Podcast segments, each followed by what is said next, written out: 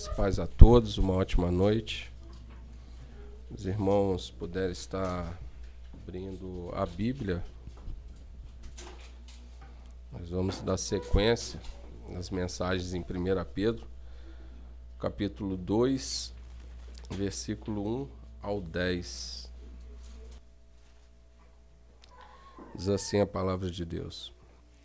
Portanto, abandonem toda maldade, todo engano, hipocrisia e inveja, bem como todo tipo de maledicência. Como crianças recém-nascidas, desejem genuíno leite espiritual, para que por ele lhes seja dado crescimento para a salvação. Se é que vocês já têm a experiência de que o Senhor é bondoso, chegando-se a ele, a pedra que vive, rejeitada, sim, pelos homens, mas para com Deus eleita, preciosa. Também vocês, como pedras que vivem, são edificados casa espiritual para serem sacerdócio santo, a fim de oferecerem sacrifícios espirituais agradáveis a Deus, por meio de Jesus Cristo. Pois isso está na Escritura. Eis que põe em Sião uma pedra angular, eleita e preciosa, e quem nela crer não será envergonhado. Portanto, para vocês, os que creem, esta pedra é preciosa, mas para os descrentes, a pedra que os construtores rejeitaram, essa veio a ser pedra angular e pedra de tropeço, rocha de ofensa. São estes os que tropeçam na palavra, sendo desobedientes para o que também foram destinados. Vocês, porém, são geração eleita, sacerdócio real, nação santa, povo de propriedade exclusiva de Deus, a fim de proclamar as virtudes daquele que os chamou das trevas para a sua maravilhosa luz. Antes, vocês nem eram povo, mas agora são povo de Deus. Antes, não tinham alcançado misericórdia mas agora alcançaram misericórdia. Vamos estar orando mais uma vez? Pai, nós mais uma vez te agradecemos pela tua palavra, que é viva e eficaz. Te agradecemos por ela, que é o nosso alimento, o nosso sustento. Te agradecemos, ó Pai, por tudo que o Senhor tem feito em nós, por nós e através de nós. Que o Senhor possa continuar a nos moldar nessa noite o Senhor possa continuar derramar graça, perdão, amor, misericórdia sobre as nossas vidas uma vez mais. Que nós venhamos neste momento, ó Pai, ter as mentes cativas à tua palavra, aprender mais de ti e sairmos daqui dispostos a praticar. Nos dá entendimento nessa noite, que o teu Espírito tenha liberdade no nosso meio, para a glória do teu santo nome. Nós oramos em nome de Jesus Cristo. Amém. Pode sentar.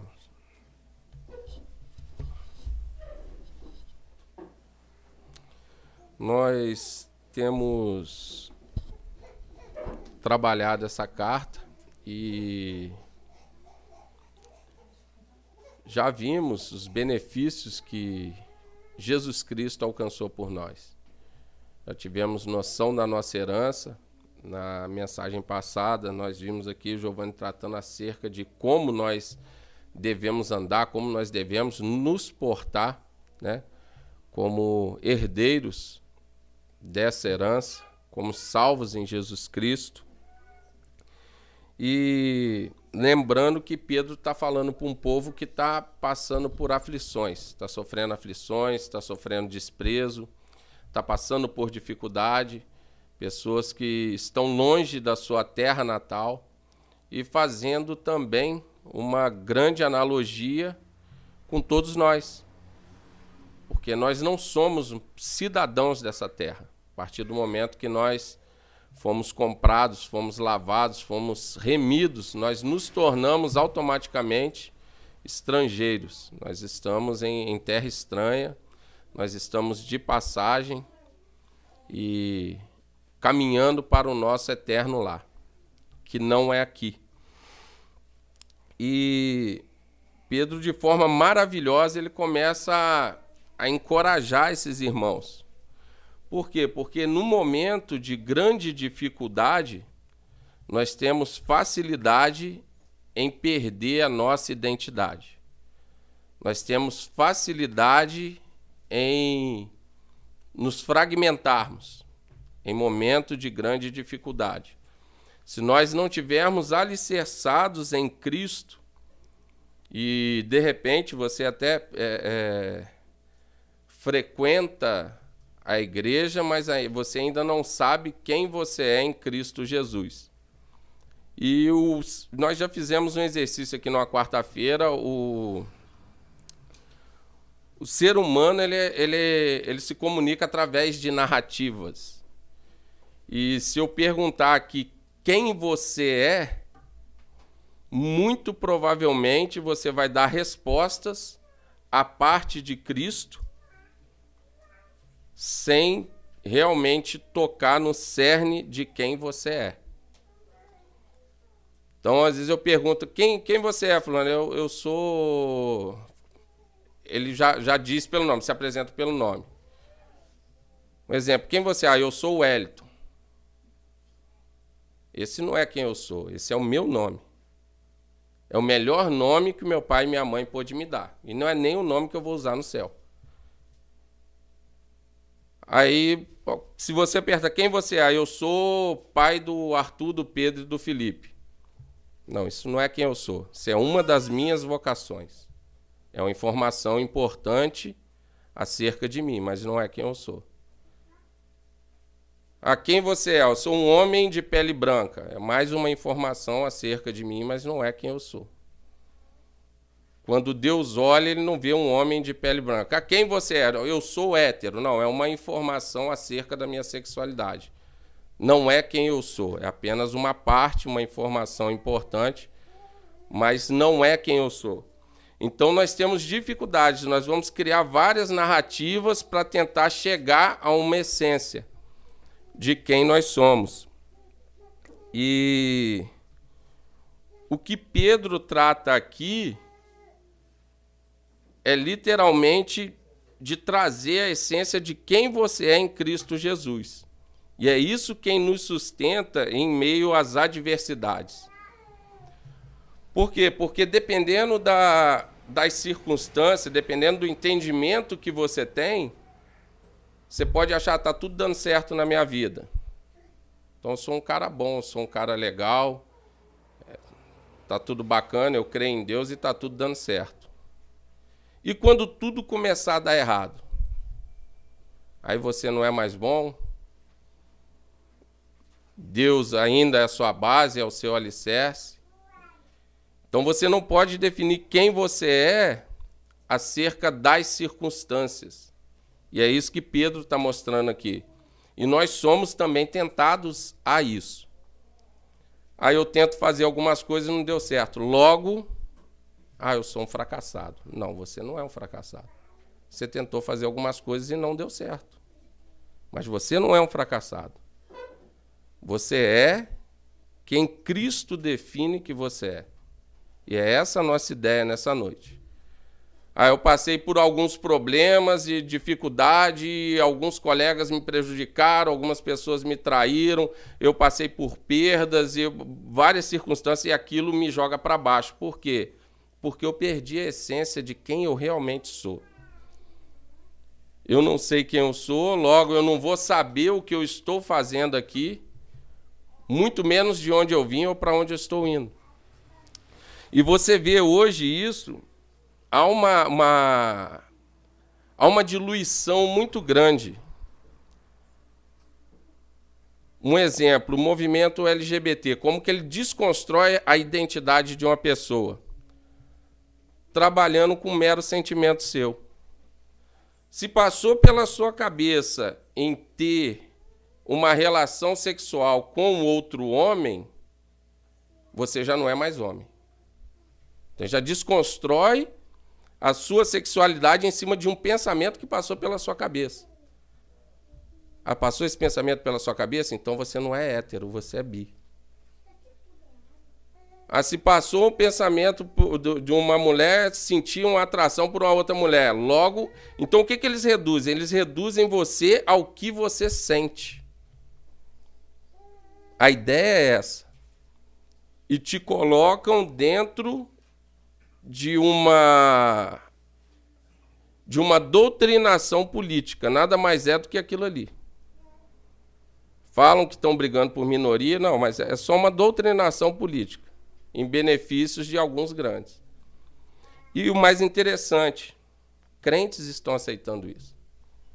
Então você já tem igreja acolhendo esse público e achando normal. E as pessoas se definem pelo pecado que elas cometem. O um exemplo, o camarada chega para você e fala: ah, "Eu sou gay". Não, ele não é gay. Você não é gay. Ele sente atração por um outro homem ou sentiu atração por mais, não é aquilo que você é. Então já desconstruiu a mente da pessoa e já colocou a pessoa tomando posse do pecado dela. Aí quando você vai confrontar a pessoa, o que, que acontece? Ela acha que você está confrontando a essência dela e não é. É só um pecado que ela tem que abandonar. Ah, não, eu sou isso. Não é, mas colocaram, doutrinaram na cabeça dela que ela é aquilo ali. Então o que mais tem hoje são pessoas fragmentadas e pessoas que às vezes até dentro da igreja não sabem quem são. E para a gente passar por essa vida, nós temos que construir a nossa identidade em Cristo Jesus. E é isso que Pedro vai trabalhar aqui. Vamos lá, vamos ver o versículo 1. Portanto, abandonem toda maldade, todo engano, hipocrisia, inveja, bem como todo tipo de maledicência. O termo que ele usa aqui para abandonar é literalmente você pegar uma roupa e se despir dela e jogar fora. Literalmente.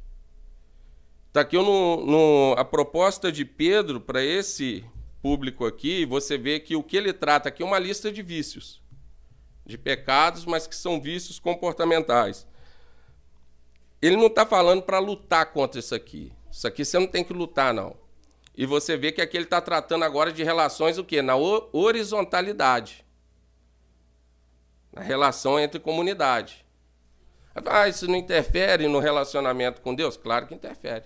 Você não ama o seu irmão que você está vendo, você fala que ama Deus, você é mentiroso. Você não consegue amar nem quem você está vendo, quem senta do seu lado. Então aqui ele mostra o que? Para abandonar, é despojar, é deixar de lado. Essa maldade aqui, ela é o que? É o desejo de causar dor ou sofrimento ao próximo. Essa maldade aqui é isso. Dor e sofrimento ao próximo. Então, irmãos, não, não só isso aqui, se você tem isso ainda no seu coração, é porque você tem dificuldade em perdoar. Se nós estamos carregando esse tipo de sentimento, e não é difícil não. Basta alguém te fazer um mal. Não medita na palavra, não ora por essa pessoa. Rapidamente vai começar a fluir de dentro de você um monte de pensamentos ruins e de desejos ruins contra aquela pessoa. Ah, podia morrer. Podia perder isso e perder aquilo e perder aquilo outro para aprender. Ah, dó não ficar doente em cima de uma cama. Automaticamente. E o que Pedro está mostrando aqui é o que? Isso não cabe mais a nós. Nós temos que despojar disso. E aqui o engano é o que? O engano ele trata como dolo. É um espírito traiçoeiro que não hesita em usar meios questionáveis para se crescer, para tirar vantagem, para sobressair sobre as outras pessoas. Então tem muita gente assim. E às vezes até no meio da comunidade, no meio da comunidade, começa a aparecer esses tipos de coisa. E nós temos que guardar o nosso coração. O dolo é o que? Esse dolo, esse engano, a pessoa assume uma aparência de verdade sobre aquilo que ela está fazendo. De forma que ela vem enganar a pessoa. Parece que ela está fazendo uma coisa boa, parece que ela está preocupada com você, parece que ela está interessada, mas na realidade ela quer só te ludibriar, te enganar e tirar vantagem. Então o que ele está mostrando aqui é o quê? Para a gente se despedir disso. Hipocrisia, guardadas as devidas proporções. Todos nós usamos máscaras. Aqui é o que? O uso de máscara. Aqui ele está falando do, do, de um ator numa comédia. Era normal usar máscara, um capuz, para esconder a identidade. Então, e, e, essa, esse uso de máscara e o que Jesus condena nos fariseus, você vê, eles usavam isso até na oração. O camarada estava orando ali, mas com hipocrisia fenomenal. Por dentro, estava cheio de sentimentos ruins, mas por fora passava uma aparência de aquela padrão de santidade, o doutor da, da, da santidade. Então ele está mandando nós nos despirmos disso. É o que? É literalmente nós usarmos máscaras para ganharmos aplausos. Literalmente. A gente começa a, a se relacionar com Deus e aí a gente passa até a achar que a gente consegue enganar Deus. A gente começa a usar tantas máscaras que a gente acha que nós podemos enganar até o próprio Deus. E debaixo de pressão, isso tudo que ele está colocando aqui, debaixo de pressão, você imagina só, um povo que estava sofrendo discriminação, preconceito cultural, dificuldade, até mesmo para fazer negócios simples e colocar um pão na mesa, simplesmente por ser cristão. Ele corre um sério risco de ceder isso aqui. E nós também hoje, debaixo de pressão, nós corremos um sério risco de começarmos a assumir esses tipos de comportamento que não nos cabe mais.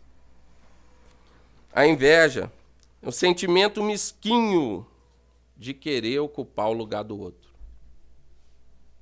Sentimento mesquinho de desejar o que o outro tem. E quando você tem qualquer tipo de sentimento de inveja, automaticamente todo pecado ele é contra Deus, irmãos. Quando você tem qualquer tipo de sentimento desse aqui com o seu próximo, né? Aí você pode pensar assim: "Ah, eu eu penso essas coisas, mas não é meu irmão, não, é ímpio". Quem é o seu próximo? Aí nós vamos ficar aqui questionando, igual os fariseus lá, os saduceus, questionavam Jesus quando precisava de fazer o bem. Quem é o meu próximo? Os ensinamentos e, e aquele que, daquele que nos sustenta, ele ensina que nós temos que amar até os nossos inimigos. Então, o nosso próximo é quem está ao lado. Ah, mas ele não é cristão. Temos que amar do mesmo jeito. Ter misericórdia, graça. É o que nós recebemos de Deus, é o que nós temos que transmitir. Então não tem quem é o nosso próximo. Quando nós temos qualquer tipo de sentimento de inveja, nós estamos expressando uma ingratidão imensa para com Deus. Porque se você é cristão, você crê que a sua vida é sustentada por Deus, você crê que Ele te lavou, te comprou, te remiu, você crê que Ele hoje é o seu provedor, que, que nós vamos olhar para o outro ou para quem está lá fora e vamos ter inveja? Nós estamos dizendo que Deus não é um bom pai. Está me faltando alguma coisa. Deus não tem sido um provedor suficiente. Está me faltando alguma coisa. E aí nós começamos a correr um sério risco de começar a resolver os nossos problemas a parte de Cristo. Isso é um grande risco. Então nós vemos aqui agora Pedro vai tratar o que não basta abandonar esses vícios. Não basta abandonar. É preciso iniciar uma nova dieta. Todo pecado, todo vício que você abandona, ele tem que ser preenchido. Ele tem que ser preenchido. Ele tem que ser trabalhado. Não é simplesmente, ah, agora eu fazia isso, agora eu parei de fazer. Ah, eu, eu era um ingrato, agora eu não, não, não sou mais ingrato. Não, mas se, se você não suprir essa ingratidão com sentimento de gratidão, isso vai voltar. Então ele mostra no versículo 2: como crianças recém-nascidas desejam o genuíno leite espiritual, para que por ele lhes seja dado crescimento para a salvação. Aqui ele está fazendo uma comparação, às vezes nós, nós vemos, Paulo exorta de querer trazer alimento sólido e ele ter que trazer leite. Não é o mesmo caso aqui. Aqui ele está fazendo uma comparação boa. Aqui ele está falando o quê? Da, da ânsia que a criança tem pelo leite materno, nós agora temos que ter pelo leite espiritual. Aí alguns comentaristas discutem acerca desse leite espiritual. Esse leite é a palavra de Deus, que nós vemos aqui tanto no verso no capítulo 1, no verso 23, quanto no 25. Se você voltar um pouquinho, você vai ver que Pedro está tratando da palavra de Deus. Ele está desenvolvendo esse raciocínio da centralidade da palavra de Deus. Então nós somos regenerados através da palavra, ouvindo a palavra, e nós somos sustentados através da palavra. Então a palavra, ela é o que nos faz nascer em Cristo e ela é o que nos sustenta ao decorrer da vida até a consumação. Aí Calvino ele traz uma ideia um pouco mais ampla e maior desse alimento espiritual aqui, desse leite espiritual, como toda sorte de graça que nos é dada tanto no momento da conversão, e é essa graça quem faz os santos perseverarem até a consumação, até a volta de Cristo, ou nós tombarmos aqui nessa terra. Então ele traz essa ideia mais ampla da questão desse leite espiritual. Aí eu te pergunto, irmãos, você consegue. Qual, qual que hora que ela mamou? Ai, tá ruim.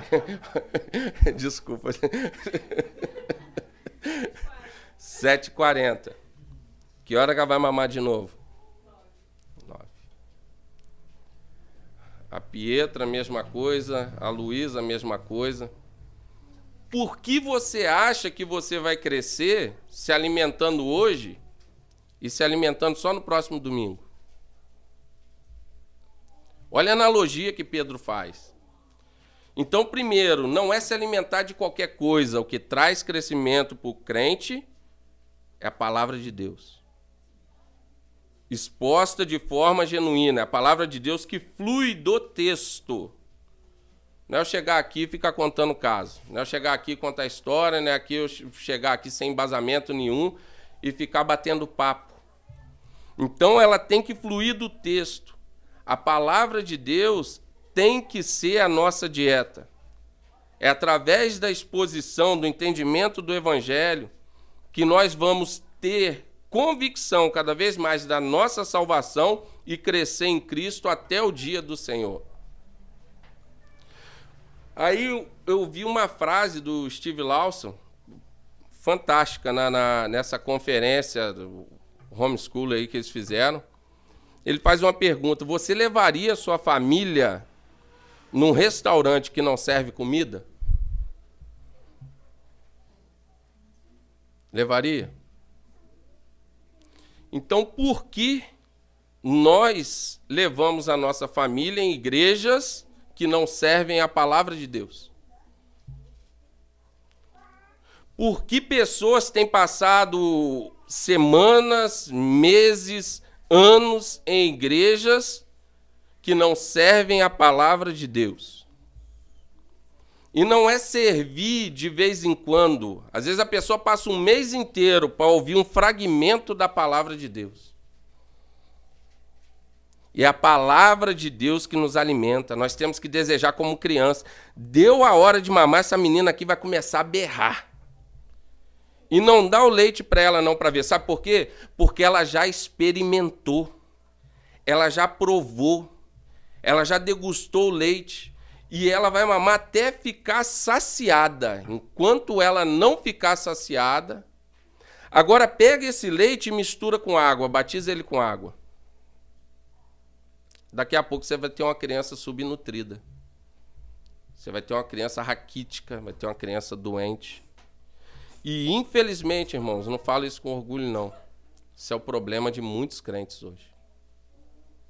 Muitas pessoas hoje estão comendo qualquer coisa, uma palavra batizada, fragmentos ali desse leite espiritual, uma porçãozinha, porque é igual a, a, a questão do falsificador, tem que ter um fragmento de verdade na falsificação dele, senão ele não engana ninguém.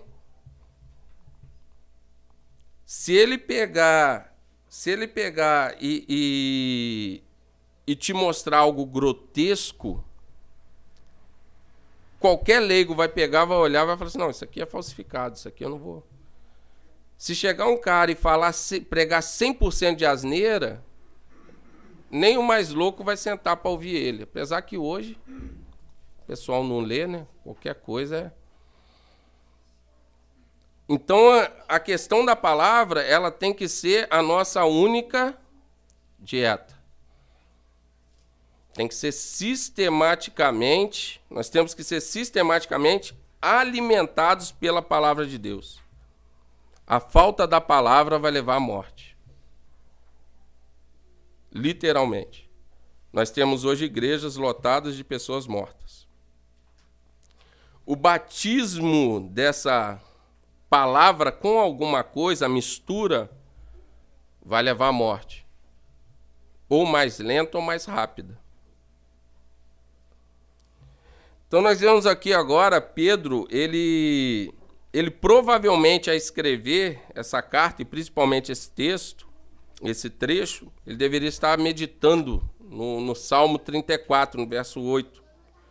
Porque esse salmo, ele, o, o salmista, né, que é Davi, ele nos incita a provar, buscar e ver que o Senhor é bom. E ele usa aqui no verso 3, ó. Se é que vocês já têm experiência de que o Senhor é bondoso.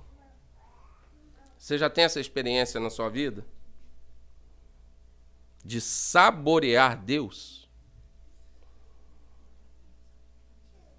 Nós vemos aqui a bondade de Deus, ela é imensurável. E ela foi, ela foi experimentada por nós na conversão. Muito provavelmente na sua conversão você experimentou essa bondade de Deus. Basta você olhar quem você é, onde você estava, quem você era, onde você estava e o que Deus fez na sua vida até aqui. Você poderia estar vagueando por aí, perdido, sem rumo. Olha para trás e vê o que Deus já fez na sua vida o quanto que Deus já trabalhou na sua vida, o quanto que Deus já te surpreendeu, o quanto que Deus já te guardou. Então aqui ele está fazendo uma, ele está trazendo uma ideia. Nós ouvimos de é, é, tocar no Senhor, ver o Senhor, falar com o Senhor, mas aqui ele está fazendo uma, uma alegoria bem íntima ele está falando de provar.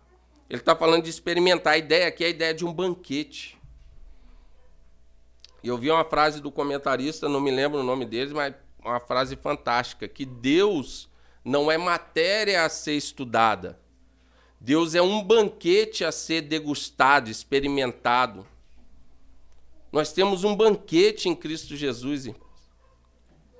E às vezes nós optamos por passar fome.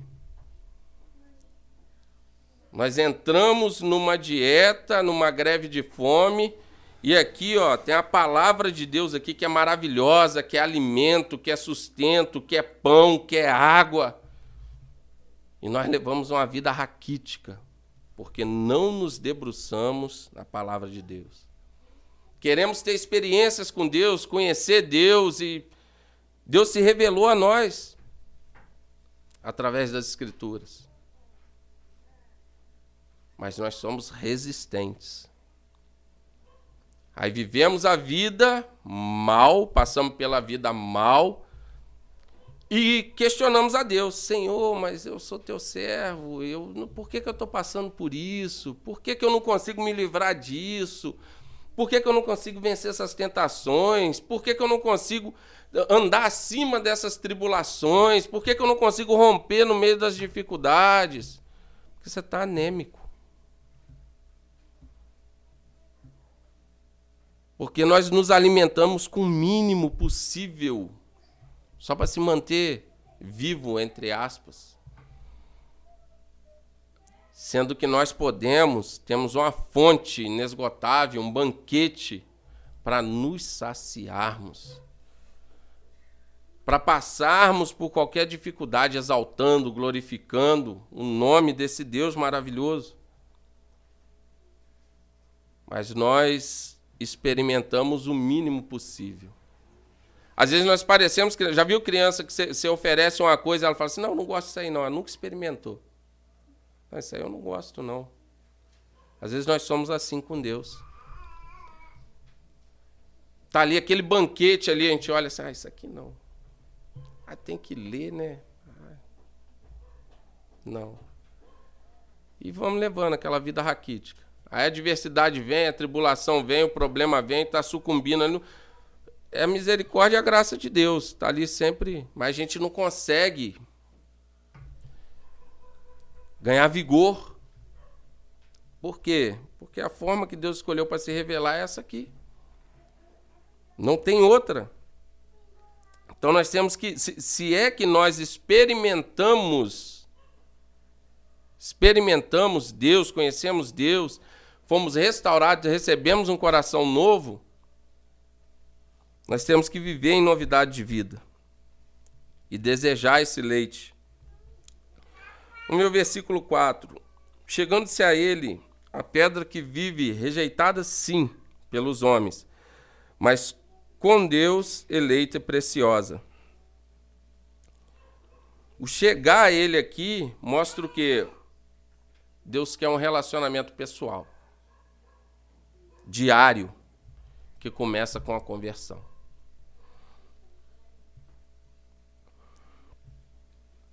Nós vemos aqui que ele inicia na conversão, mas não se limita somente à conversão. Esse relacionamento ele cresce quando nós permanecemos em comunhão. É na comunhão que esse relacionamento vai crescer. Alicerçados nessa pedra que está sendo rejeitada por muitos. Ele é o nosso alicerce. Assim como os cristãos estavam sofrendo rejeição, Jesus também sofreu rejeição. Os cristãos da época eles estavam sofrendo uma forte rejeição. E nós também, como já falei aqui, se nós realmente professarmos a nossa fé, nós vamos começar a sofrer rejeição por muitos. Se nós começarmos realmente a colocar nossa fé em prática, nós vamos começar a sofrer muitas rejeições.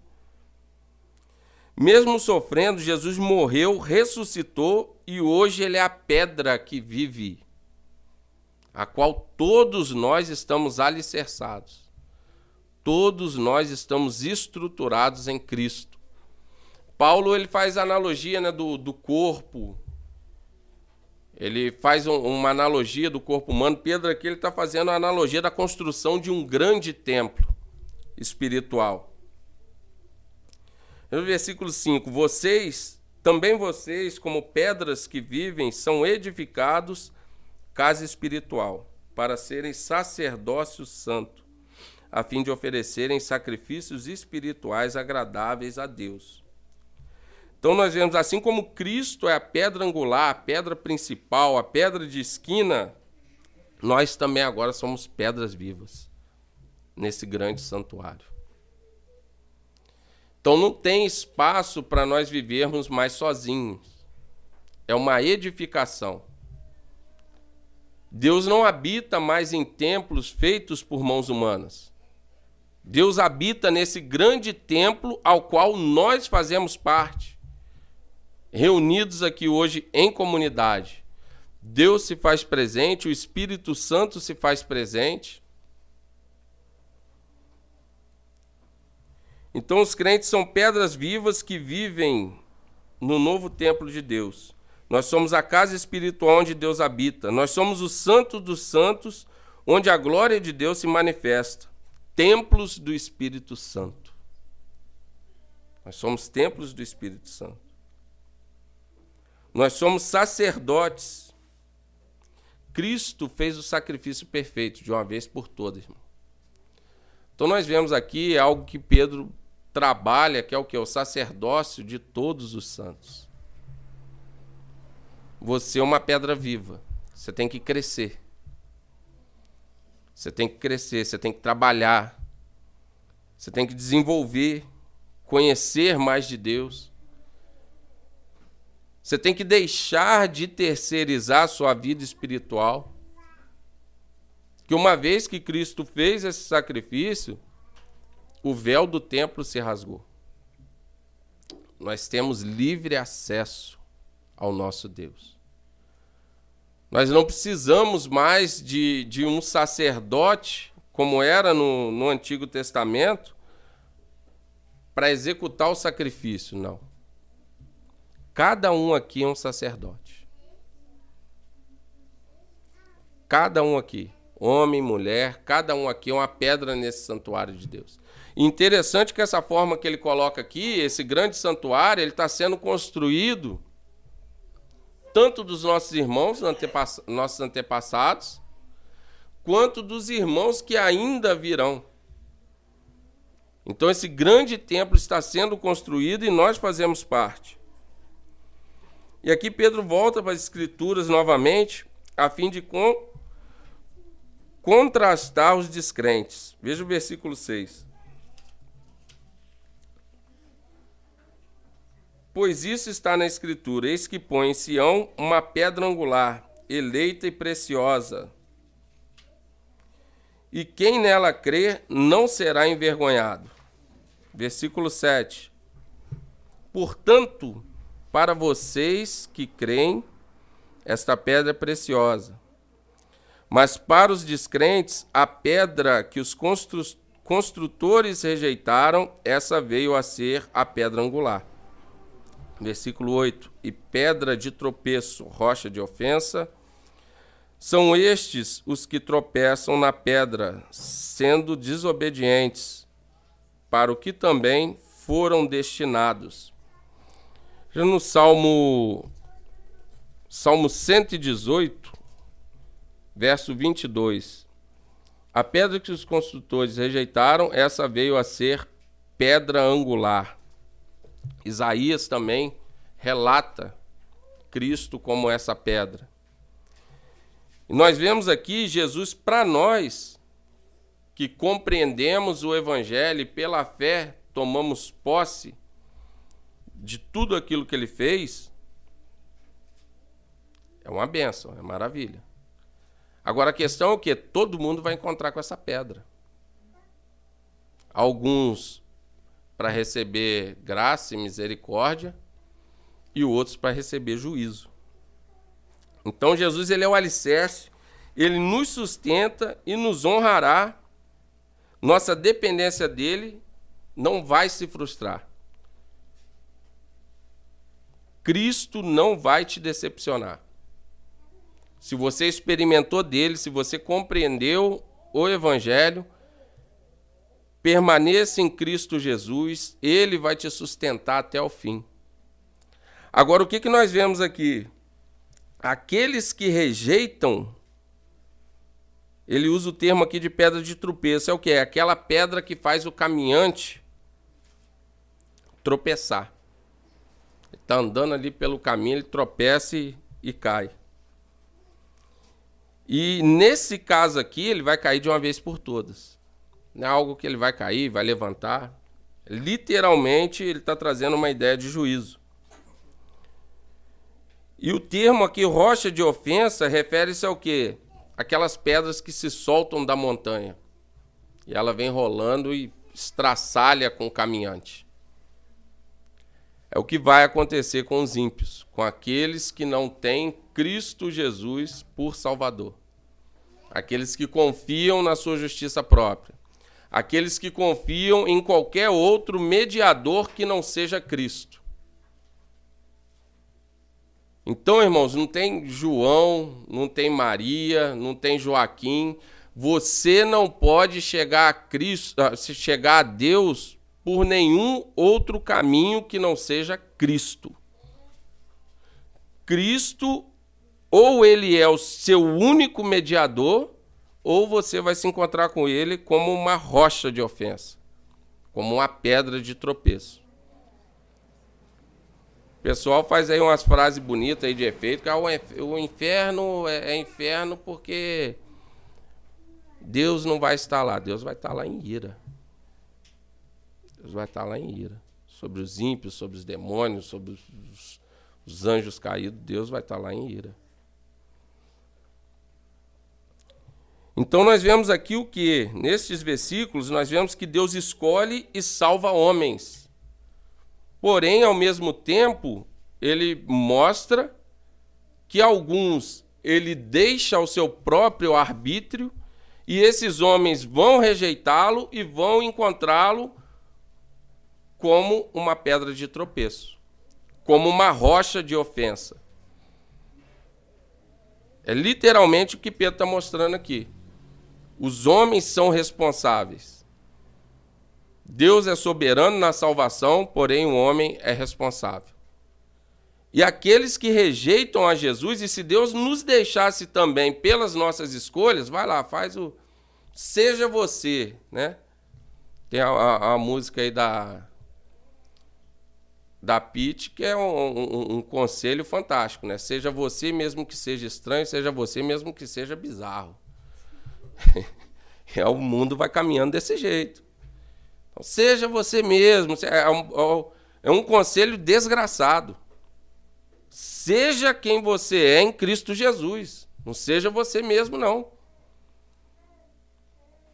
Seja amanhã melhor do que você é hoje. Não seja preguiçoso, não. Para a glória de Deus. Cresça, desenvolva em Cristo. Então nós vemos aqui no Pedro agora ele toma a profecia de Isaías 43, no versículo 9, vocês, porém, são geração eleita, sacerdócio real, nação santa, povo de propriedade exclusiva de Deus, a fim de proclamar as virtudes daquele que os chamou das trevas para a maravilhosa luz. Pedro vê os crentes como corpo de Cristo, a igreja, nós somos o corpo de Cristo hoje. Paulo também faz alusões fortíssimas, tratando dessa forma, fazendo essa alegoria. Nós somos o corpo de Cristo hoje. Nós somos o sacerdócio real. E, e esse adjetivo que ele traz aqui como sacerdócio real é o quê? Que, o, o que isso me traz? Nós servimos a um reino. Logo, esse reino tem um rei, é o Messias. Então nós não podemos mais andar à deriva. Nós temos uma missão maravilhosa, que é o quê? Que é servir esse rei, servir esse reino. Nós somos um sacerdócio real. Nós fomos escolhidos para sermos santo, assim como Deus o é. Giovanni já tratou isso na semana passada. Então, essa coisa de que Deus te, é, te salva e você vem do jeito que você quer e você fica do jeito que você quiser e fique com seus pecados à vontade, Jesus é obrigado a te amar, porque Jesus tem que ser muito bonzinho e te amar, mesmo com seus pecados, com as suas mazelas. A graça que nos alcançou, se ela não nos transformar, ela é desgraça. Não foi a graça de Deus. A graça que alcança, ela também transforma. Então tomem cuidado com esse tipo de mensagem. Nós fomos escolhidos para sermos santos, assim como aquele que nos chamou das trevas para a luz é santo. Nós somos propriedades exclusivas de Deus e temos um valor imensurável. Nós temos um valor imensurável devido ao nosso dono. Aquele que nos comprou agrega esse valor a nós. Você tem um valor imensurável, porque Jesus Cristo te comprou. Versículo 10: Antes vocês eram povo, antes vocês nem eram povo, mas agora são povo de Deus. Antes não tinham alcançado misericórdia, mas agora alcançaram misericórdia. Então nós vemos aqui Pedro ele começa a aplicar aos cristãos títulos que pertenciam a Israel. Você vai ver em Êxodo capítulo 19, Deuteronômio 4, Isaías 43. Então Pedro está mostrando aqui o quê? Que essa, essa igreja ao qual nós fazemos parte é o novo Israel de Deus. Todos aqueles que fazem parte dessa grande construção. Independente de denominação, tá, irmãos? É o que nós chamamos de igreja mística. Santos de várias denominações diferentes que têm Cristo como a pedra angular, nós fazemos parte desse templo espiritual. E não só do nosso tempo, mas também dos nossos antepassados e os que virão à frente. Então nós vemos aqui no versículo 10 o que? O Senhor nos fez quem somos para quê? Tem um propósito. Para nós proclamarmos a todos quem Ele é. O seu propósito principal tem que ser proclamar quem Deus é. Aí volto aqui novamente. Nós não temos o direito de sair pregando qualquer mensagem. Nós temos que pregar as maravilhas de Deus. Principalmente a mensagem centralizada na cruz. Você vê que Pedro ele está tratando de soterologia e cristologia tudo que ele está desenvolvendo aqui, Cristo é o centro. Cristo é a pedra principal. E se a sua vida e a minha vida não tiver alicerçada nisso, nós vamos sucumbir. Se a nossa identidade não tiver alicerçada nisso, nós vamos sucumbir. Então eu quero que você tenha em mente hoje o que? Você não é quem você acha que você é. Ah, você não tem que ser você a parte de Cristo. Ah, eu sou assim, mas o que você é condiz com aquele que te comprou? Então muda. A sua identidade tem que ser desenvolvida na centralidade de Cristo. A minha identidade tem que ser desenvolvida na centralidade de Cristo. O que não tiver nisso, a gente tem que abandonar. A gente tem que ser lapidado. Só tem uma pedra aqui que não precisa ser trabalhada, que é a pedra angular. É a pedra perfeita. O restante tem que ser, tem que sofrer ajustes na, na, nessa grande construção. Então nós temos que estar aberto a isso, ter essa flexibilidade. Então quem nós somos? Pedro falou aqui, ó. Nós somos geração eleita. Nós somos um sacerdócio real. Nós somos nação santa e povo de propriedade exclusiva de Deus. Então não há por que nós ficarmos vivendo em crises existenciais. Não estou falando que você não possa ter uma crise, mas viver em crise. Você tem que saber quem você é. Você tem que saber de onde você veio. Você tem que conseguir enxergar o que Deus está fazendo na sua vida. Para a gente não viver almejando por mais um milagre, Deus está fazendo um milagre na nossa frente e nós não conseguimos enxergar porque estamos com o coração ainda pedrificado na, na, na, na ingratidão. Deus está cuidando, Deus está suprindo, Deus, e a gente está sempre querendo alguma coisinha a mais. O que Deus está fazendo não é suficiente. Nós vemos aqui essa, essa identidade construída em Cristo, ela começa primeiro no versículo 3. Porque ele automaticamente supõe você vê que ele fala, se é. Veja o versículo 3, ó.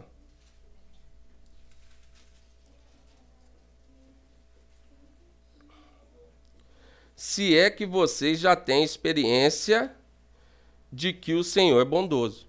Então ele traz uma lista de vícios que nós temos que abandonar, só que ele coloca o quê? Seu coração foi transformado? Seu coração foi regenerado? Porque senão vira legalismo. Tem pessoas que não são cristãs e conseguem abandonar a maledicência. Conseguem abandonar a inveja. Consegue. Consegue abandonar a cobiça. Tem pessoas que não são cristãs e conseguem abandonar o adultério. Conseguem abandonar a mentira. Mas essa transformação que ele mostra aqui, ela tem que partir de uma experiência que você teve, de um encontro que você teve com Jesus. Até porque senão isso não vai perdurar. Então, a partir de uma transformação que houve aqui dentro, a gente começa a mudar os nossos comportamentos. Então você vê que isso aqui começa no, no, no, no versículo 3, experimentando. Então, se você ainda não teve essa experiência, ah, não, eu tive essa experiência na minha conversão. Tem um banquete para você, meu irmão. Busca mais, ora mais, pede a Deus para se revelar, prova de Deus, degusta. Um exemplo que a gente fica falando aqui todo culto ah, meu irmão, tem que ler a Bíblia, irmão. Aí quando a gente vai ler, ver, não tem ninguém lendo. Um começou ali, parou, a gente fala, irmão, tem que fazer o culto doméstico. É bom, vai alicerçar. Aí começa lá, faz um, três dias, quatro dias, daqui a pouco ninguém está fazendo mais. Nós tínhamos que ter prazer, irmãos, em buscar, em ter essas experiências com Deus.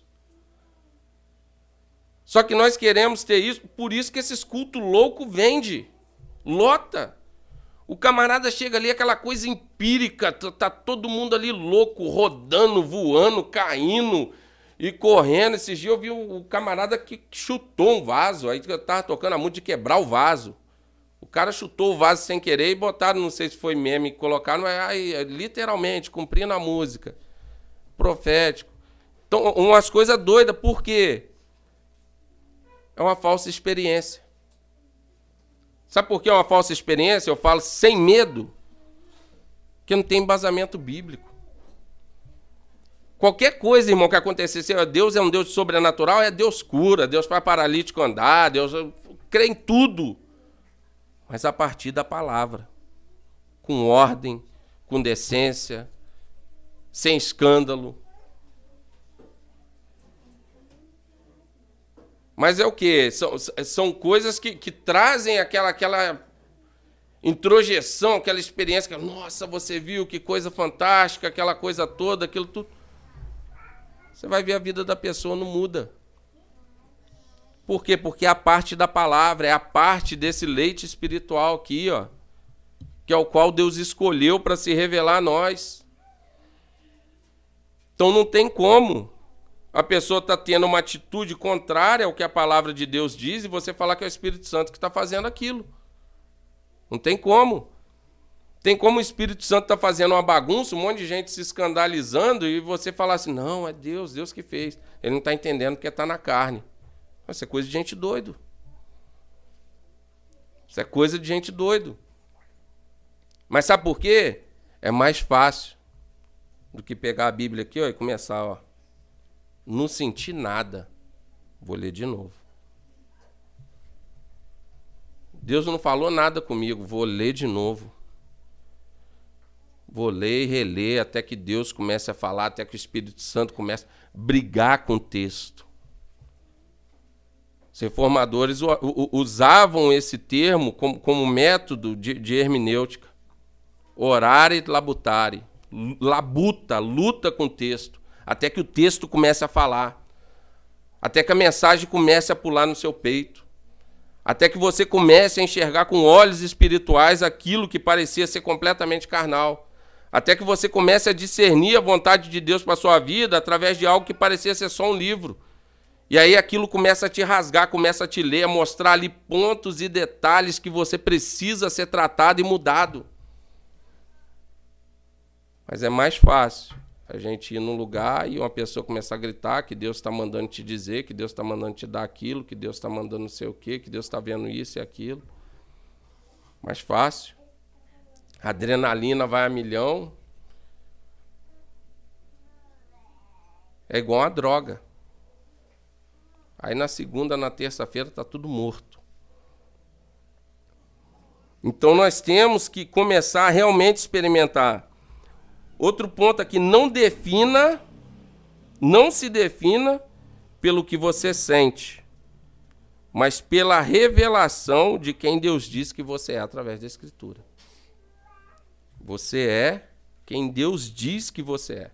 Se é que você é cristão, se você crê na Bíblia como palavra de Deus, como regra de fé e prática, você não é quem você acha que é. Você não é quem em movimento LGBTQIA, não sei das quantas, diz que você é. Que Deus não vai olhar lá de cima e falar assim, oh, tô vendo um B. Ah, tô vendo um IA+. Ah, tô vendo um CIS, não sei das quantas. Não. Deus está vendo uma geração eleita, um sacerdócio santo, um povo de exclusividade de Deus, um povo separado, um povo que foi chamado para ser santo, como Deus é santo. É isso que o Senhor enxerga. Foi por esses que Cristo pagou o preço na cruz. Então não defina pelo que você sente. Ah, hoje eu pô, tô, acordei para baixo, tomei deprê, estou me achando. Você não é um fracassado. Você é um eleito, você é cidadão do céu. Você tem Deus como pai, você não é um bastardo. Você pode não ter tido um pai terreno, que te deu atenção, que cuidou de você, mas você tem Deus por pai. Você antes era inimigo, você antes era morto, hoje você é pedra viva. É esse quem você é. Quando você colocar isso aí dentro de você, isso aqui não é autoajuda, é a palavra de Deus, você não vai precisar mais de porcariazinha de autoajuda. Você não vai precisar mais de experiência simulada por homem, que se eu quiser eu começo a simular aqui. E de repente vocês não vão entrar na onda porque a gente já embasou muito isso. Mas se chegar outras pessoas aqui, a gente começar a fazer campanha, dar chave de carro, falar que está vendo um anjo, não sei, isso aqui está cheio. Vai ficar gente aqui do lado de fora. Por quê? Pessoas que não sabem quem são, pessoas que não sabem quem as comprou, pessoas que não sabem a essência do pai delas. Por quê? Porque recusam a saber quem Deus é através da Escritura. E a forma pela qual ele escolheu se revelar. Então você não é quem você sente, igual o mundo quer colocar para você. Aí você pode pensar, né? Mas eu, eu ainda tô, tô muito longe disso. Eu ainda tenho as minhas crises, eu tenho os meus sentimentos, eu tenho os meus pensamentos pecaminosos. Eu ainda tenho vontade de, de assistir pornografia, eu ainda penso num, num amante, eu ainda penso num, num relacionamento que ficou lá para trás. Tem hora que eu repenso o, o meu casamento, que não está não, não tá muito bom. E aí eu pego e me, me defino como o quê? Como um fracassado.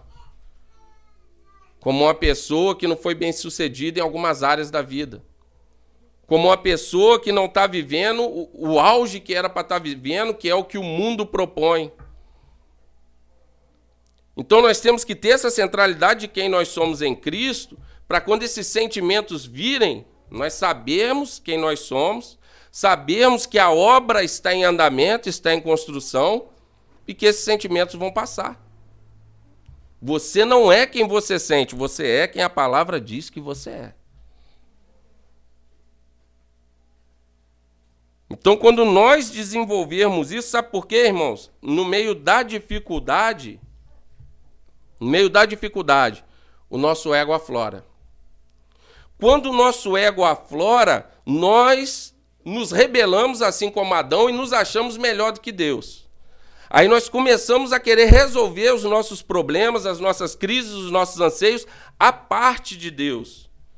Nós começamos a achar que às vezes, a minha competência ela sobressai a dependência que eu tenho que ter de Deus. Então, não, vou resolver com as minhas mãos. Eu vou fazer do meu jeito. Não, vou fazer aqui do jeito que eu acho que é que vai dar certo. Sabe por quê? Porque no meio da dificuldade você quer felicidade imediata. Por isso que Pedro está tratando dessa forma aqui para pessoas que estão sofrendo, para pessoas que estão em crises. em, passando por crise. Porque a tentação deles quererem buscar alguma felicidade à parte de Cristo é muito grande. E Jesus ele promete o quê? Meu filho, no mundo você vai ter aflição, mas tem de bom ânimo. Eu venci. É só um período. É só uma fase. Vai passar. Mas nós temos que saber quem nós somos e construir quem nós somos em Cristo Jesus. Para nós superarmos essas crises. Aí, quando nós começamos a querer resolver e trazer felicidade imediata à parte de Deus, o que, que nós fazemos? Nós cedemos para o pecado. É a mensagenzinha que chegou na internet te cantando, aí o casamento não está muito bom. Ah, felicidade imediata. E se você parar para analisar de forma carnal, é um prazer imediato aqui, a troca de quê? Da herança a longo prazo.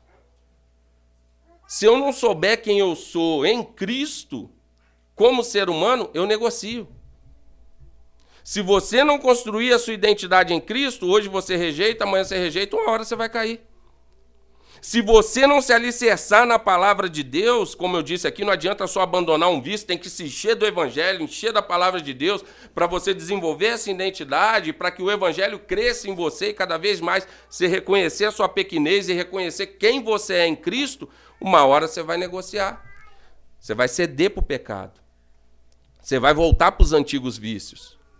Por quê? Porque você quer prazer imediato automaticamente, quando nós fazemos isso, o que, que acontece? Nós estamos amando mais o nosso pecado do que a Jesus. E você vê um evangelho tão desgraçado, tão nocivo que tem se pregado hoje, por quê? Não se pode mais falar em pecado. Então eles oferecem um Jesus que é ídolo, não é Deus. Porque você vem, você crê em Jesus? Creio. Você ama Jesus? Amo. Vem fica do jeito que você quiser.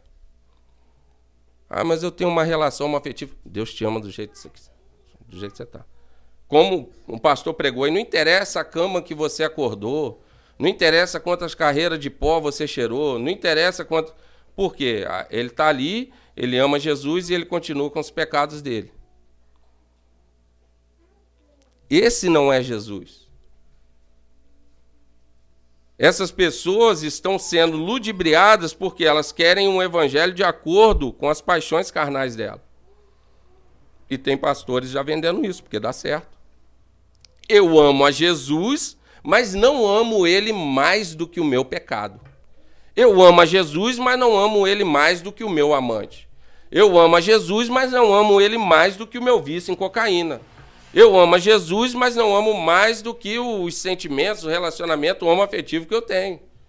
Então o que acontece? Como é difícil, mais fácil para eu vender é o quê? Vem, fica com Jesus caricatura, que você criou, o ídolo, entendeu? Fica aí com o seu ídolo, senta aqui, ninguém vai falar do seu pecado, traz seu dízimo, tudo direitinho, tudo bonito, vamos fazer uma obra aqui bacana, bonita, uma igreja bonita, enche de dinheiro no meu bolso e vai caminhando de passo largo para o inferno, filho, que eu não tenho compromisso nenhum com salvação.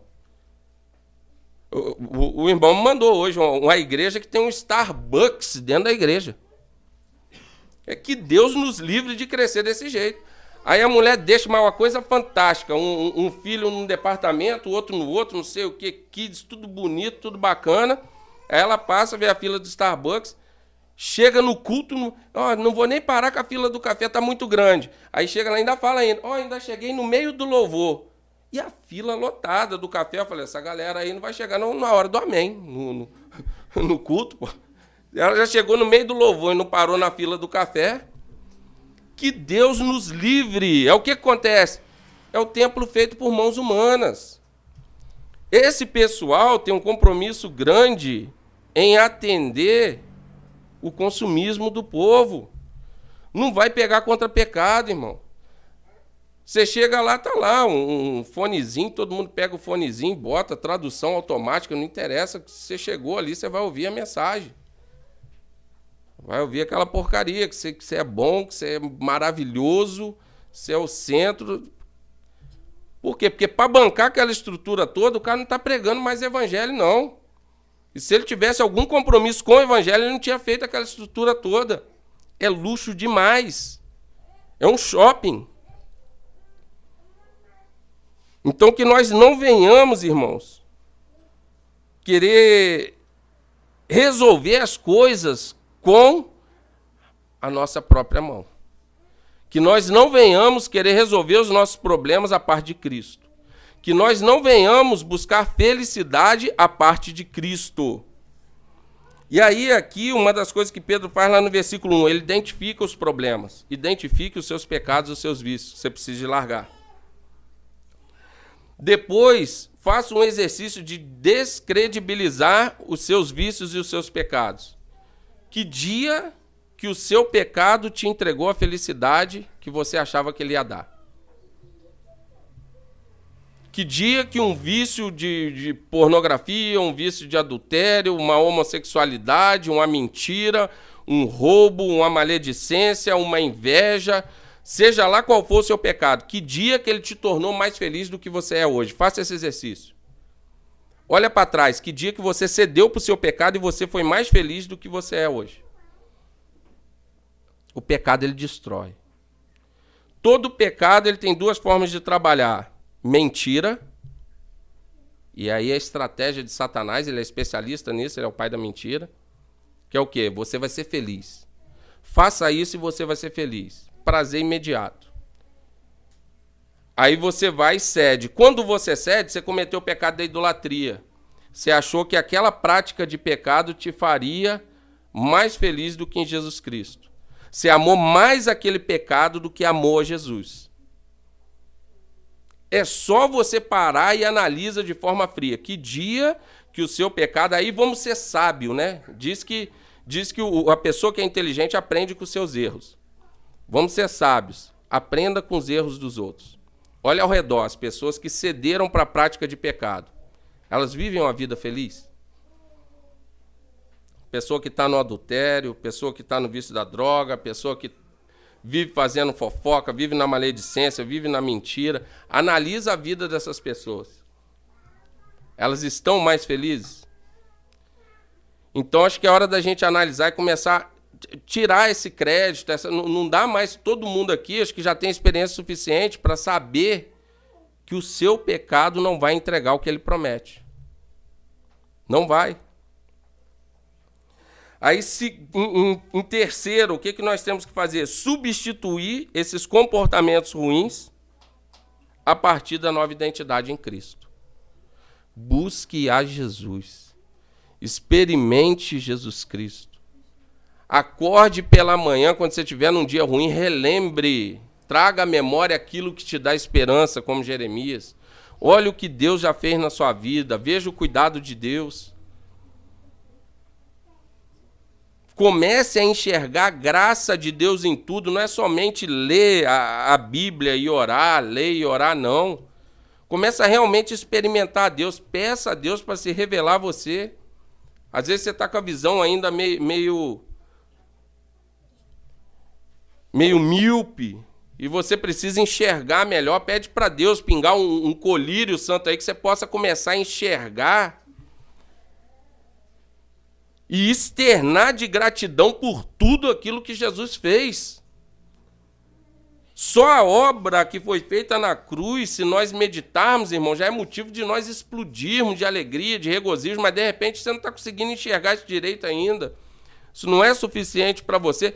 Pede para Deus se revelar, pede para Deus mostrar mais. Mas tem que se debruçar nas Escrituras tem que estar aqui ó, em comunhão, cumprindo o seu sacerdócio, sendo a pedra viva que você foi chamada para ser. É, é junto que nós vamos crescer. Você colocar ali um tijolo qualquer ali, ó, não quer dizer nada. Um tijolo solto, o que, que ele é? Não é nada, é um tijolo. Mas Deus não, Deus está construindo um grande templo ao qual eu e você fazemos parte. Para Ele fazer morada, para nós experimentarmos dele, gozarmos dele. Então, por mais que estejam difíceis as coisas, você reconhecer quem você é em Cristo, é possível passar por aqui de forma prazerosa, glorificando, exaltando o Senhor até que Ele consume todas as coisas e nos liberte do pecado que ainda habita em nós, apesar de não nos dominar mais. Que nós nessa noite venhamos continuar a meditar nessa palavra, na centralidade de quem você é em Cristo. Não deixe o mundo dizer quem você é, não deixe as circunstâncias dizer quem você é, não deixe os tropeços que você teve no pecado dizer quem você é. Você é quem Deus diz que você é. Você é um eleito de Deus. Você é um sacerdote. Você é uma pedra viva. Você foi chamado para ser santo, assim como aquele que te chamou das trevas para a luz é santo. Amém? Vamos estar orando?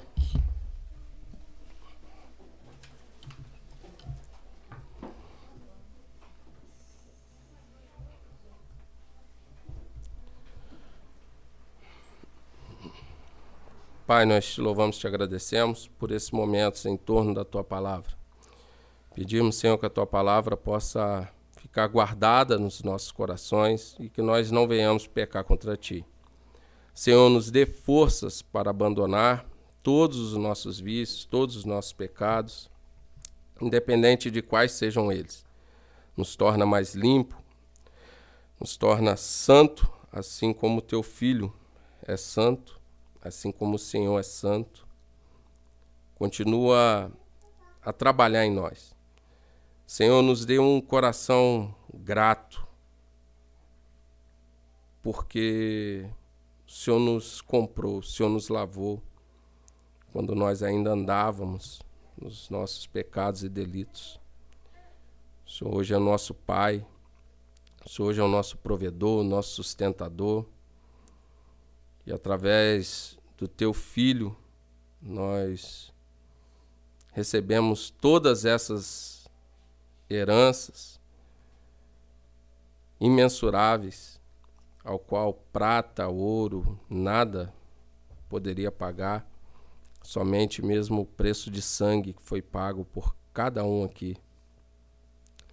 Pai, que nós venhamos a partir de hoje termos certeza de quem nós somos em Ti e que nem principados, nem potestades, nem o curso desse mundo possa tirar da nossa mente nem provação, nem tribulação, nem aflição de quem nós somos em Ti.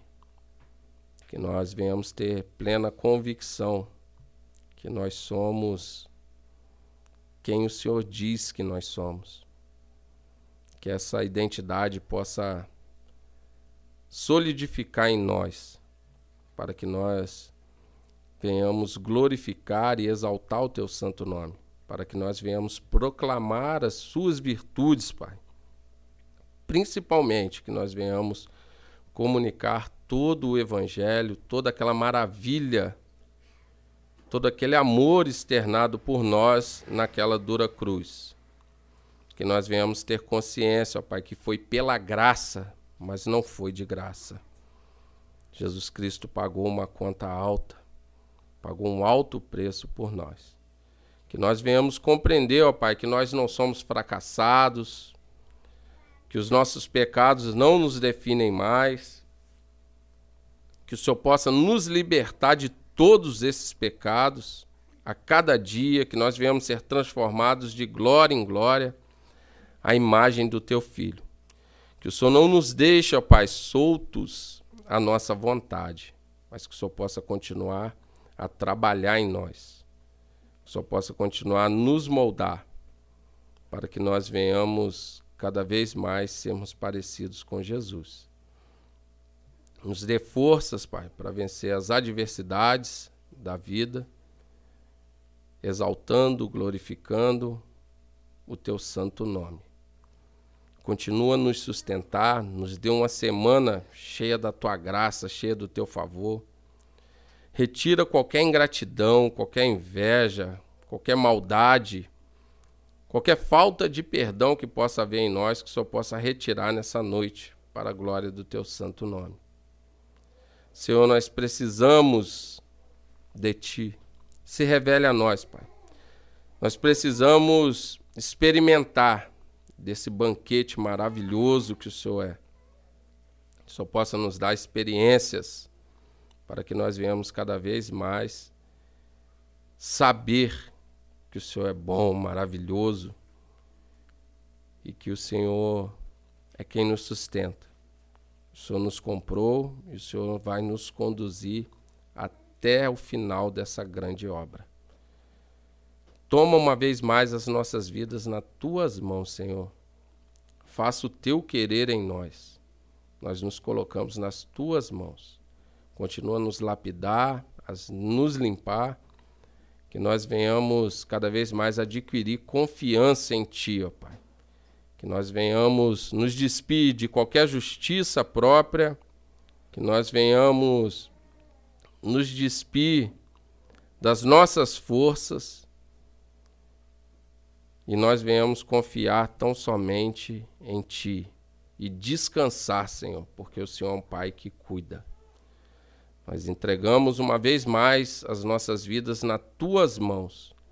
Nos leve em paz para os nossos lares e a mesma graça que nós experimentamos aqui, que os nossos irmãos que não puderam vir possam experimentar aqueles que estão enfermos, que Senhor possa continuar a restabelecer a saúde deles, aqueles que está faltando entendimento do Evangelho, que Senhor possa se revelar a eles, aqueles que estão fracos, que o Senhor fortaleça, aqueles que estão caídos, que o Senhor levante e que o teu nome seja grande e cada vez mais nós venhamos desaparecer. Em nome de Jesus Cristo, nós oramos crendo. Amém. Terminado, irmãos.